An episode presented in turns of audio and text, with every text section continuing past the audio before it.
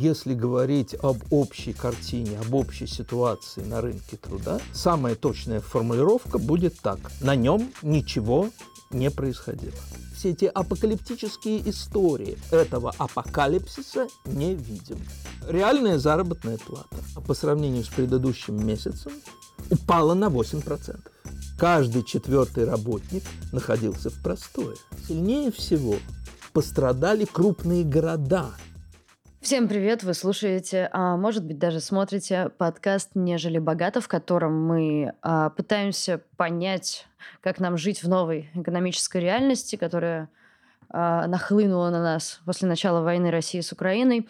И простыми словами а, пытаемся объяснить сложные вещи и понять, как нам всем жить со всем этим дальше. По социальным сетям сейчас прокатилась волна сообщений о том, что происходит сокращение на работе по причине, ну, вы сами понимаете, сейчас такая ситуация в мире, все очень сложно. Причем под этот каток попали люди совершенно разных профессий. В марте-апреле 2022 года в России, в принципе, заметно сократилось количество вакансий практически во всех сферах. Тогда эксперты объясняли это тем, что компании просто приостанавливают набор сотрудников, потому что они не понимают, что будет дальше.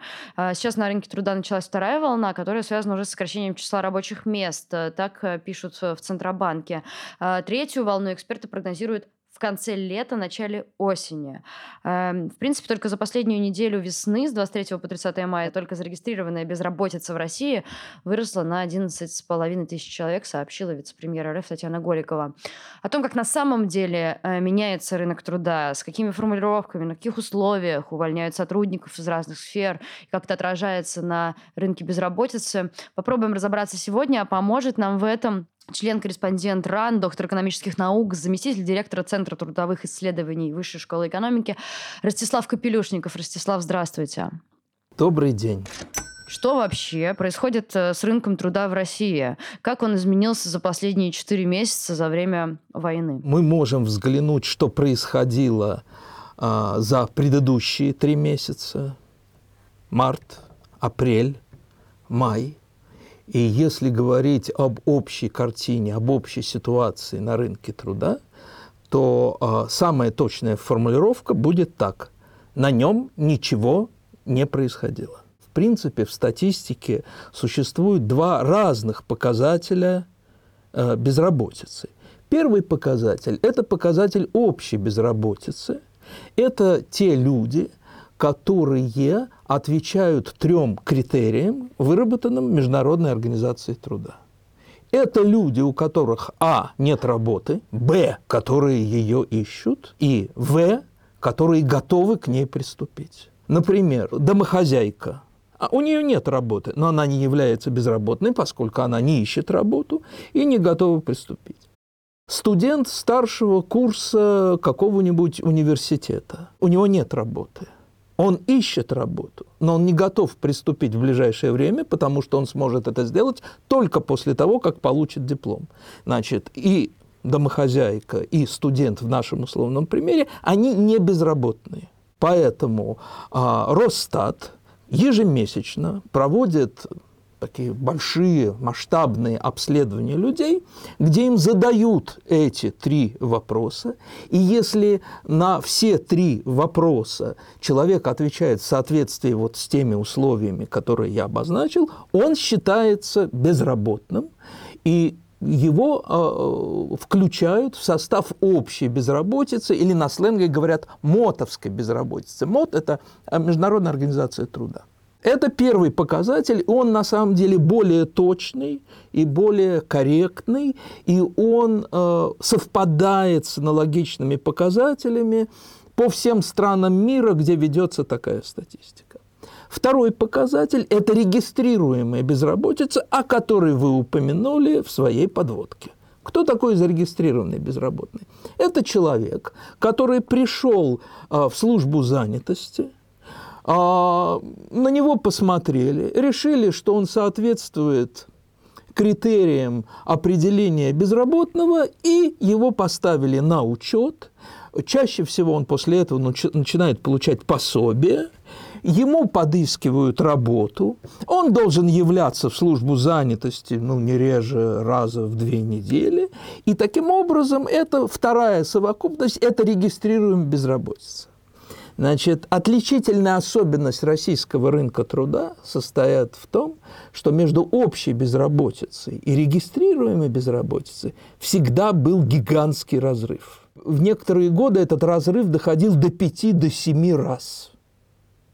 Но и сейчас этот разрыв тоже э, не маленький, примерно 4 раза. То есть сейчас в России около 4% это уровень общей безработицы, и менее 1% это уровень регистрируемой безработицы.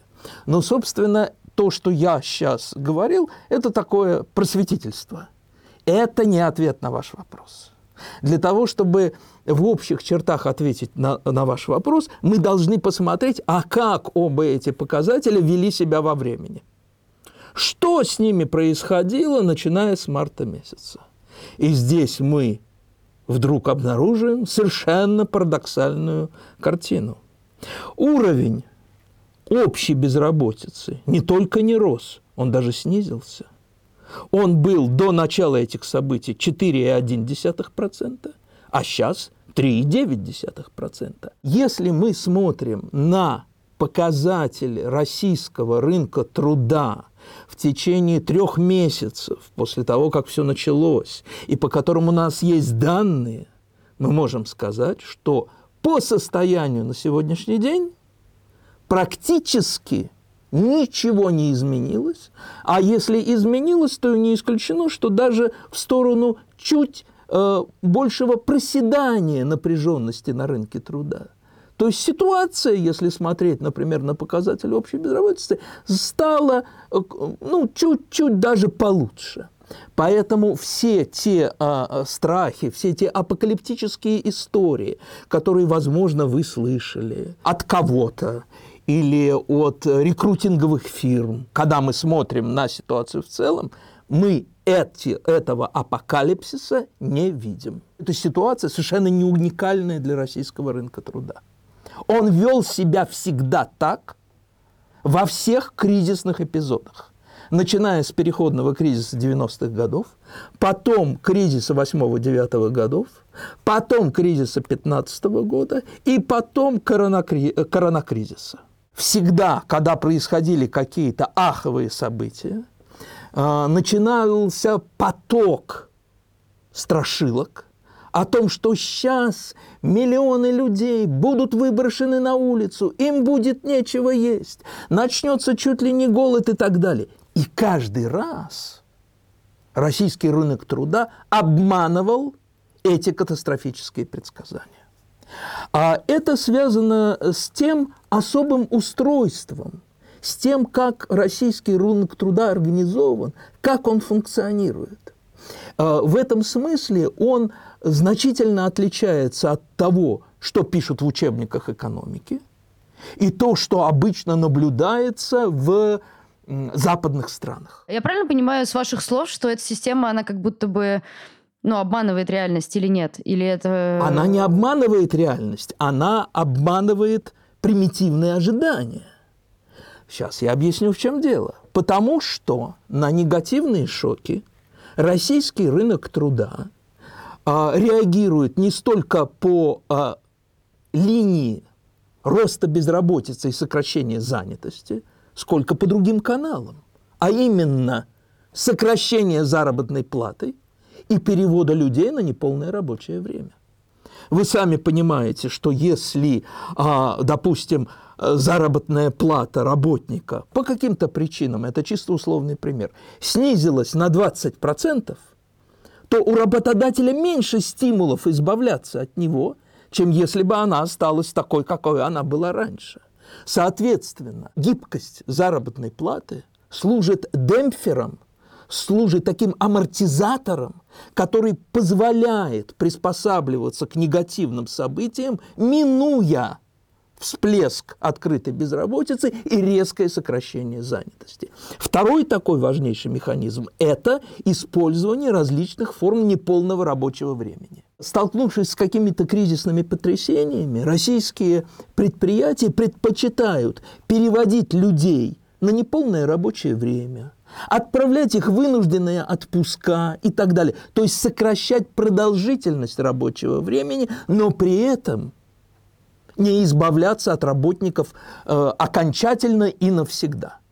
И благодаря этому все те а, шоковые эпизоды, с которыми сталкивалась российская экономика на протяжении последних 30 лет, они всегда обходились без каких-то драматических всплесков безработицы. Но зато заработная плата и продолжительность рабочего времени, вот они-то брали на себя основной удар, и они-то э, проседали, падали очень сильно. А если говорить про ну, какие-то реальные показатели, которых мы сейчас упомянули, понижение заработной платы и укорочение рабочего дня, да? Какие сферы вообще пострадали больше в этом плане, и как это можно, можно ли это посчитать, есть ли у нас какие-то цифры об этом? Ну вот, э, реальная заработная плата. Она в апреле месяце, за май данных нет, она по сравнению с предыдущим месяцем упала на 8%. Это сопоставимо с тем, что происходило там в восьмом-девятом году. Да. Ну, представляете, вы по существу потеряли в реальном измерении примерно десятую часть своего былого заработка. В марте еще ничего не было. В марте показатель заработной платы вел себя так же, как э, в предыдущие годы, как в нормальное время. Но уже в апреле мы увидели такое проседание. То есть нет никаких сомнений, что реальная заработная плата и реальные доходы населения в нынешнем году просядут очень-очень сильно. Ну, если мы возьмем отметку 10%, то это можно считать такой реперной точкой. Ну, скорее всего, не меньше, чем 10%. То есть, может быть, и больше, ну, вот примерно так. Вот такой ориентир. Значит, э, э, понятно, что это серьезный э, провал, это серьезное понижение благосостояния людей, но это не тот провал, не то падение, которое может вызвать какие-то сильные неприятности, какие-то сильные социальные недовольства и так далее. Во многом это связано с тем, что главная причина вот этого проседания реальной заработной платы, реальных доходов – это высокая инфляция. А, ну, опять-таки, люди не могут сказать вам э, достоверно и с уверенностью, какое, какая будет инфляция по итогам года, но она где-то будет, наверное, где-то в районе 20% этот механизм падения реальной заработной платы за счет э, опережающих темпов инфляции, это был главный канал, по которому шло э, снижение реальной заработной платы в 90-е годы. Да и в других кризисных эпизодах тоже это как бы, это не единственный, но как бы главный такой рычаг, при помощи которого можно сделать рабочую силу дешевле, а значит, еще раз повторю, снизить стимулы у предприятий к тому, чтобы увольнять людей. И наоборот, усилить стимулы к тому, чтобы их придерживать, даже если сейчас они ну, не полностью востребованы. А что касается э, продолжительности рабочего времени, то тут, если мы смотрим на усредненные показатели, то пока мы ничего особенного не видим, но надо сказать, что этот показатель, он, э, э, статистика о нем собирается с меньшей периодичностью, только раз в квартал. Поэтому по, э, по большому счету, как отреагировал этот показатель, мы увидим где-то только в августе. Вот. Но тем не менее, даже по итогам первого квартала, когда вот по существу только март захвачен из плохих месяцев, даже по нему в некоторых отраслях мы видим э, совершенно такую аховую впечатляющую картину. Например, в автомобилестроении каждый четвертый работник находился в простое. То есть, понятно, да? Вы спрашивали меня, какие, какие секторы, какие отрасли пострадают. Ну вот, один из главных, а, главных пострадавших – это э, автомобилестроение. Жутко интересно, кто еще, кроме автомобилестроения, какая еще, какие еще сферы пострадают, э, и какие специалисты, может быть, даже есть какая-то такая история про то, что какие-то определенные люди определенных профессий пострадают э, при этом кризисе. Мы можем сказать, не называя конкретные э, секторы – какие отрасли, какие профессии пострадают или пострадали сильнее всего. Те, которые были сильнее всего завязаны, которые были сильнее всего интегрированы в международные экономические связи. Если э, где-то э, было преобладание или там большой удельный вес э, фирмы с иностранным участием, и эти иностранцы ушли, ясно, что как минимум там начинаются серьезные реструктуризационные процессы, а как максимум бизнес просто прекращает существование. Но я хочу сказать, что по данным э, статистики, в России общая э, доля занятых на предприятиях с иностранным участием вообще всего – это 3,5%. Поскольку не все страны наложили санкции, участвуют в этом процессе. Поскольку не все э, фирмы, даже из тех стран, которые э, наложили санкции, ушли. Кроме того, э, из-за того, что далеко даже в тех случаях, когда какая-то иностранная компания уходит, это не значит, что она закрывает здесь бизнес с высокой степенью вероятности она просто передает, продает этот бизнес какому-то российскому агенту какой-то российской фирме. Ну, как это случилось с Макдональдсом, например, да? Да, да, да, и это не единственный случай. И в этом смысле, поэтому э, вот те ожидания, которые царили в начале этого периода, что вот массовый уход иностранных компаний, он просто приведет к массовому выбросу людей на улицу, этого не произошло. Конечно, что-то такое происходит. И можно так указать там, на примеры, на конкретных людей, с которыми это несчастье произошло, но нельзя сказать, что это было обрушение.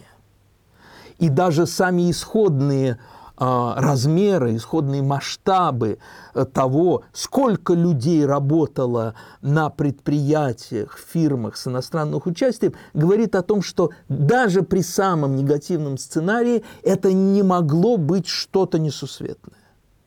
А если говорить о тех смягчающих, демпфирующих механизмах, которых я упоминал, это э, приводит к выводу о том, что на самом деле – вот сам уход иностранных компаний э, из российской экономики, он не носил вот такого обрушающего характера.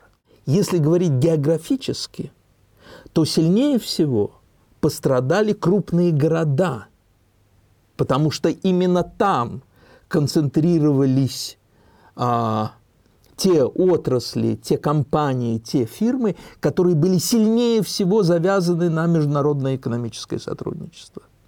Соответственно, если говорить о людях в, такой, в глубокой провинции, они, с этой точки зрения, вообще могли ничего не заметить. То, от чего пострадали они, это инфляция и, соответственно, падение реальной заработной платы. А в крупных городах, особенно в Москве, Петербурге, это шло по гораздо более широкому фронту. Здесь могли быть и увольнения в каких-то городах, завязанных э, прежде всего, повторяю, на автомобилестроение. Это э, такие массовые переходы на неполное рабочее время, неполный рабочий день с соответствующими потерями в заработках и так далее и тому подобное. Люди говорят, э, приходят э, на ковер к начальнику, начальник говорит, слушай, ну ты же понимаешь, понимаешь, такая ситуация, денег нет, э, война, все дела, или там, может быть, даже, скорее всего, не произносит это слово. Э, вот. Как в этой ситуации э, можно себя, ну, как сказать, защитить, как отстоять свои права, на что имеет право человек в такой ситуации, что можно просить? Вот, ну, такой, такой человеческий вопрос. В российских условиях рынок труда не исключение. Все зависит от ваших личных отношений с начальником. Значит, в принципе, вы можете занять э, принципиальную позицию, сказать, а раз так, увольняйте меня по сокращению штатов. В этом случае вас должны будут предупредить, там, я не знаю, за месяц-два, и выплатить пособие э, в размере, там, я не знаю, двух-трех месяцев и так далее и тому подобное. Вот. Но а, ответом на это вашего начальника, скорее всего, будет – создание для вас абсолютно невыносимых условий на работе, с тем, чтобы побудить вас к уходу по собственному желанию. Поэтому э, в российских условиях, в такого рода ситуациях, чаще всего, если э, начальник не зверь, задействуется промежуточный вариант – увольнение работника по согласию сторон – как бы вы подписываете бумагу о том, что и вы согласны, и ваш начальник согласен. Э, никакого предупреждения за месяц-два, никакого трехмесячного выходного пособия. Вам по договоренности платят зарплату примерно за две недели, и с вами благополучно расстаются. Значит, в принципе, если вы очень принципиальный человек, и вы хотите своему начальнику э, сделать э, ну, максимально больно после того, как он попытался вас, или там он сделал, уволил, и при этом допустил какие-то нарушения, и вы решаете, а бог с ним со временем, пойду в суд. Я хочу сказать, что что если вы такой принципиальный человек и пошли в суд, то российские суды в 99% случаев стоят, встают на сторону работника. То есть если у вас есть вот азарт и готовность тратить время, силы, нервы для того, чтобы судиться, и если вы как бы, ну вот, движетесь последовательно по этой дороге, то шанс, что вы своему бывшему начальнику сделаете нехорошо, он очень высок. Что ждет нас дальше? Э, впереди осень э, пророчит какую-то еще одну волну проблем. Вообще, Э, такой вопрос, вот мы, я такой добавлю такой крючочек к этому вопросу. Вы уже упомянули 90-е годы, когда страшная была история с э, у, опущенным уровнем э, заработной платы. Э, есть ли какая-то вероятность, я понимаю, что это предсказание, но мы же смотрим на картину, да? Есть ли какая-то вероятность, что мы дойдем до этого уровня, или все-таки можно как-то немножко выдохнуть, и, скорее всего, какая-то стагнация нас ждет впереди? Конечно, такого, э, как было в 90-е годы, не будет. Это, ну, как говорится, ходи, к, бабке не ходи. Это совершенно очевидно. Такого не будет, потому что такого не может быть. Как я уже сказал, ну, примерный так вот, вот соответствующий так вот, вот разумному пониманию э, величина падения реальной заработной платы, ну, где-то, наверное, в районе 10% относительно второй волны. Да, я знаю, что многие предрекают, что вот то, что было сейчас и будет летом, это цветочки, а ягодки, они начнутся по осени. С чем это связано? Ну, утверждается, что поскольку сейчас еще прежние запасы тех же комплектующих еще не полностью исчерпаны, не полностью задействованы, поэтому все еще крутится, все вертится, и хоть как-то лето, там вообще некий э, период расслабления, там, я не знаю, сельское хозяйство предъявляет большой спрос на рабочую силу, как-то вот. А вот осенью оно рванет. Но это чисто умозрительный аргумент, и ему можно противопоставить такой же умозрительный, я это признаю, аргумент. Он состоит в том, что все-таки основной-то шок. Он пришелся на март-апрель, уже за, к осени значительное число российских предприятий, российских фирм, российских компаний, они уже приспособились в большей или меньшей степени к тому, э, к новым условиям функционирования, и поэтому ожидать, что осенью вот оно рванет, и будет какой-то всплеск безработицы. И, ну, на мой, на мой взгляд, вот это чисто оценочное суждение, это мое ожидание, не более того. Я думаю, что ничего не будет. То есть, может быть, безработица чуть-чуть подрастет. Но я еще раз повторяю, сейчас она находится вообще почти что на рекордно низком уровне по историческим меркам. Может быть, она немножко подрастет. Но даже если она подрастет, там, я не знаю, на один процентный пункт, это ничто по сравнению с глубиной падения, э, с глубиной падения ВВП, которая, ну, ожидаемо, ориентировочно оценивается, ну, примерно в 10 процентных пунктов. Э, друзья, вы смотрели, а может быть слушали подкаст нежели богаты. Меня зовут Надежда Юрова. Хочу сообщить вам важную новость. Совсем скоро некоторые выпуски подкастов, а их у нас, напомню, три. Подкаст «Что нового?» новостной, подкаст, подкаст «Нежели богато», который вы сейчас слушаете, и подкаст «Поживем, увидим». А, скоро какие-то выпуски наших подкастов будут появляться только на подкаст-платформах. Это значит, что мы очень сильно зовем вас подписаться на удобную для вас подкаст-платформу. Это Apple подкасты, Яндекс Музыка, Google подкасты, Spotify. А, выбирайте любую платформу, которая вам удобна, подписывайтесь, чтобы не пропускать ничего важного, нового, интересного. А, на наш YouTube, конечно, тоже подписывайтесь, если еще нет. А, пишите нам в комментариях, э, как вам этот выпуск. А, может быть, у вас есть предложение по следующей теме. Мы обязательно прочитаем, прислушаемся. Спасибо, что вы вообще пишете, подписывайтесь. Спасибо, что вы у нас есть. Ваша новая газета Европа.